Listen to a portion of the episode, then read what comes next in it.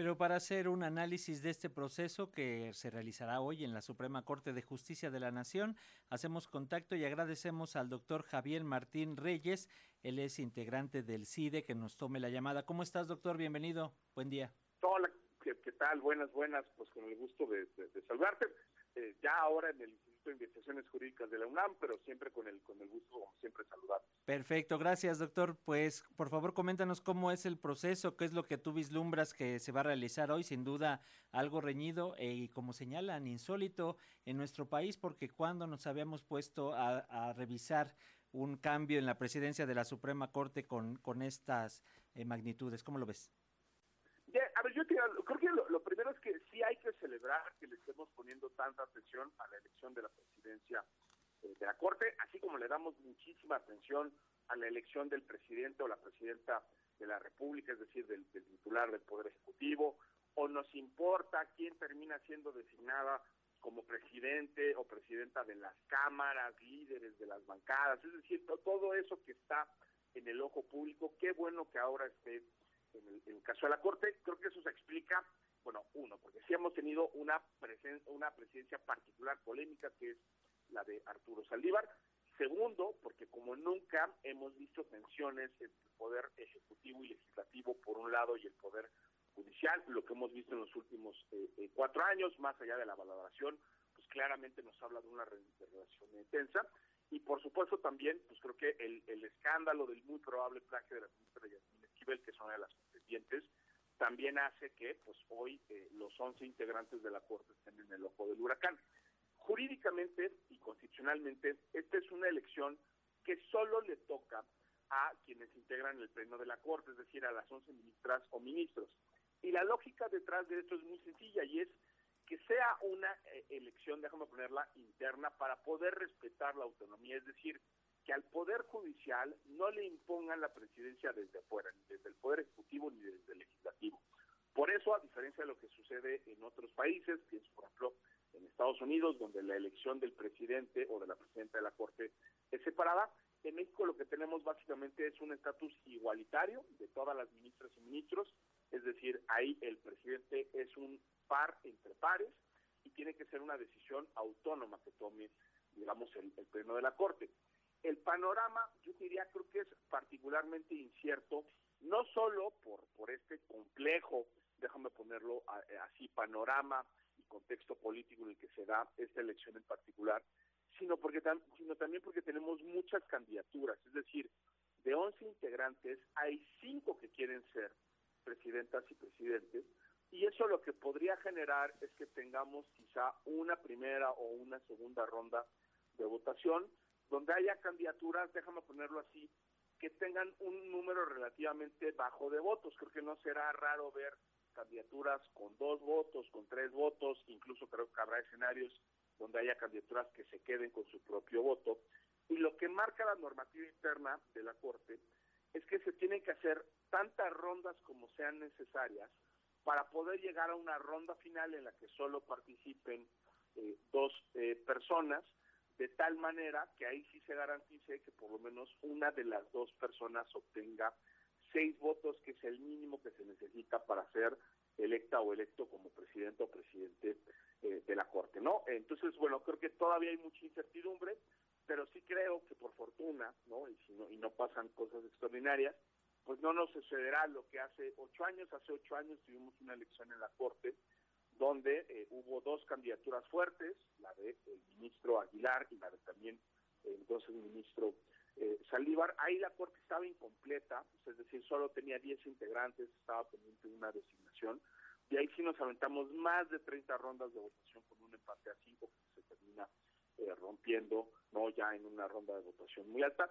Yo creo que no vamos a ver un escenario este, necesariamente así en esta eh, en esta ocasión, pero sí que sean muchas candidaturas, déjame ponerlo así, pues hace que el abanico de posibilidades sea muy grande y que pequeños cambios de último momento pues puedan romper, digamos, con las con las predicciones que algunos analistas han hecho.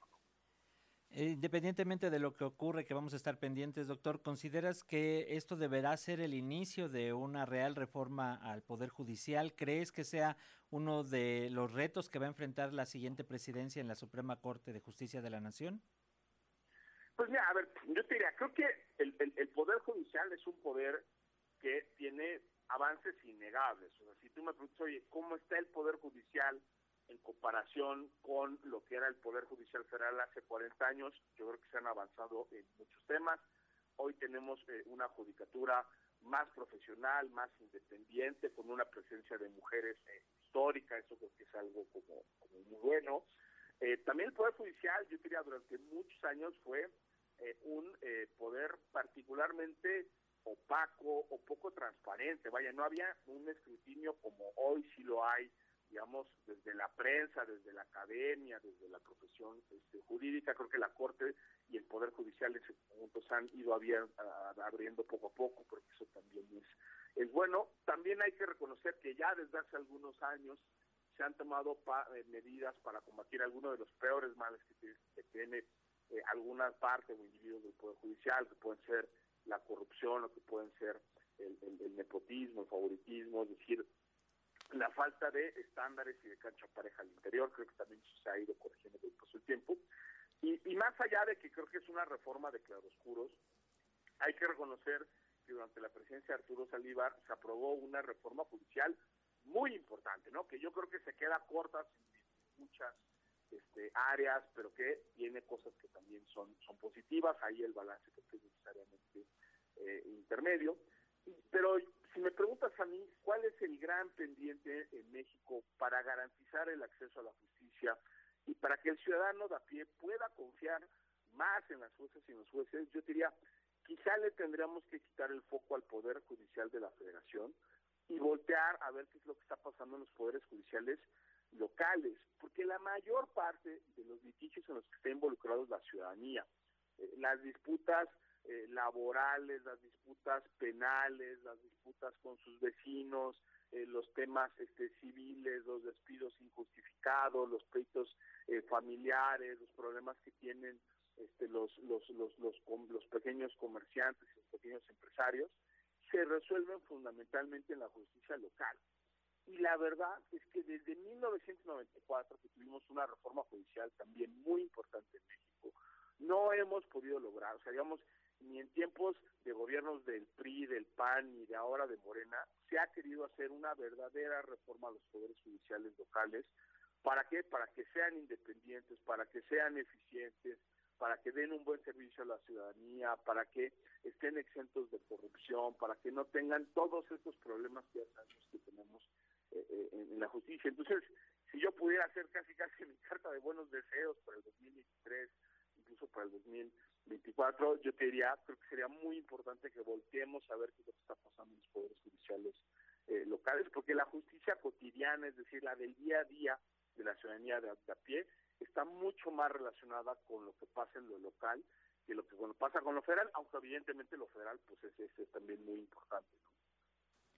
Muy bien, doctor, pues vamos a estar pendientes y una reflexión rápida, tenemos ya muy poquito tiempo. Eh, ¿Qué nos puedes decir acerca de este plagio que está saliendo de la tesis de la ministra? No, yo te diría, creo que es un caso muy lamentable. Si uno compara los dos documentos, ya lo dijo la UNAM, ya lo dijo incluso mismo el rector es evidente que hay un plagio. Eh, también creo que es clarísimo que toda la evidencia apunta por la temporalidad, por el por la, por la mecánica de las cosas, que quien plagió fue la ministra eh, Yasmín Esquivel. Eh, pero yo te diría, creo que desgraciadamente esto solo lo que demuestra es lo mal que está nuestro proceso de designación, que permita que perfiles como el de Yasmín eh, Esquivel, que tienen una cercanía con el poder muy notable, que no tienen ni de cerca las capacidades técnicas para hacer cosas funcionales, lleguen a la Corte. Esto es algo que ha pasado históricamente, ¿no? O sea, para mí me parece que es tan cuestionable que un personaje como Eduardo Medina Mora, de nuevo, sin competencia técnica, sin independencia necesaria, haya llegado a la Corte, como que ahora lo haya hecho Yasmín Esquivel. Esto creo que, más allá del caso individual de ella, nos tendría que hacer reflexionar pues sí de lo que pasa al interior de las universidades, yo creo que hemos avanzado también mucho en temas eh, de, plagio y necesidad académica, que es un llamado a reforzar ¿no? estos controles que se han establecido, pero también a que pensemos que quizá necesitamos un proceso de designación más robusto que lo que permita es que lleguen a la Corte perfiles bien, dejan ponerlo así,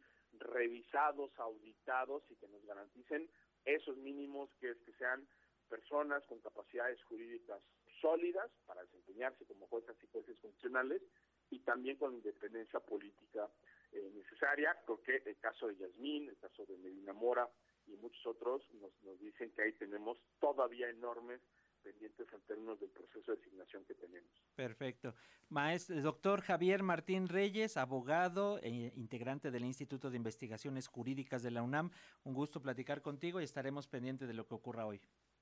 No, hombre, al, contrario, un, gustazo, ya veremos qué pasa a las, a, las 12 y bueno, pues ojalá de verdad que las y los ministros tomen la mejor decisión para el Poder Judicial y también para México. Que así sea, doctor. Hasta pronto, muchas gracias. Hasta pronto, un abrazo. Igual para ti.